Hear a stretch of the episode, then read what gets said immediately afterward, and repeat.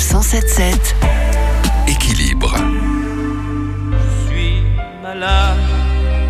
Si euh, Serge Lama, lui, était malade d'amour, d'autres sont peut-être tout simplement enrhumés. C'est normal avec euh, cette saison.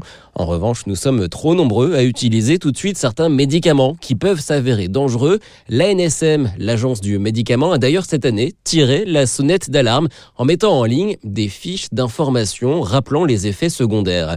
Docteur Christelle Ratigné-Carbonneil directrice générale adjointe de la NSM. Dans certains cas, et notamment de mauvais usage, et c'est la raison pour laquelle nous avons souhaité rappeler ces informations, vous pouvez avoir un infarctus du myocarde ou un accident vasculaire cérébral. C'est en effet dans des cas très rares, mais vous voyez en effet que ce sont des effets indésirables qui sont très graves. Mais alors que faire quand on est enrhumé? Eh bien, a priori, il n'y a qu'à être patient. Docteur Jean-Claude Soulary, médecin généraliste dans le Nord et vice-président du syndicat MG France. En moyenne, il faut, il faut une petite semaine pour que les, les défenses immunitaires viennent à bout de, de l'infection par euh, les virus qui provoquent les rhumes.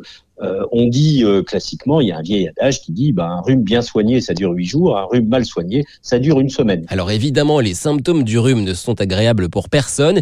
Il y a donc des solutions naturelles pour améliorer votre confort. Des inhalations, des huiles essentielles, des essences qui vont aider à avoir un confort de respiration, ça suffit largement à passer le cap difficile. Sachez que selon certaines statistiques, au cours de sa vie, un Français sera enrhumé environ 250 fois.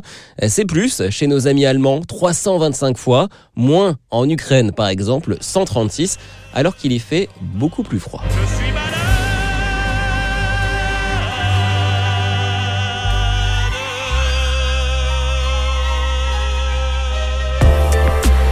Retrouvez toutes les chroniques de Sanef 177 sur sanef177.fr.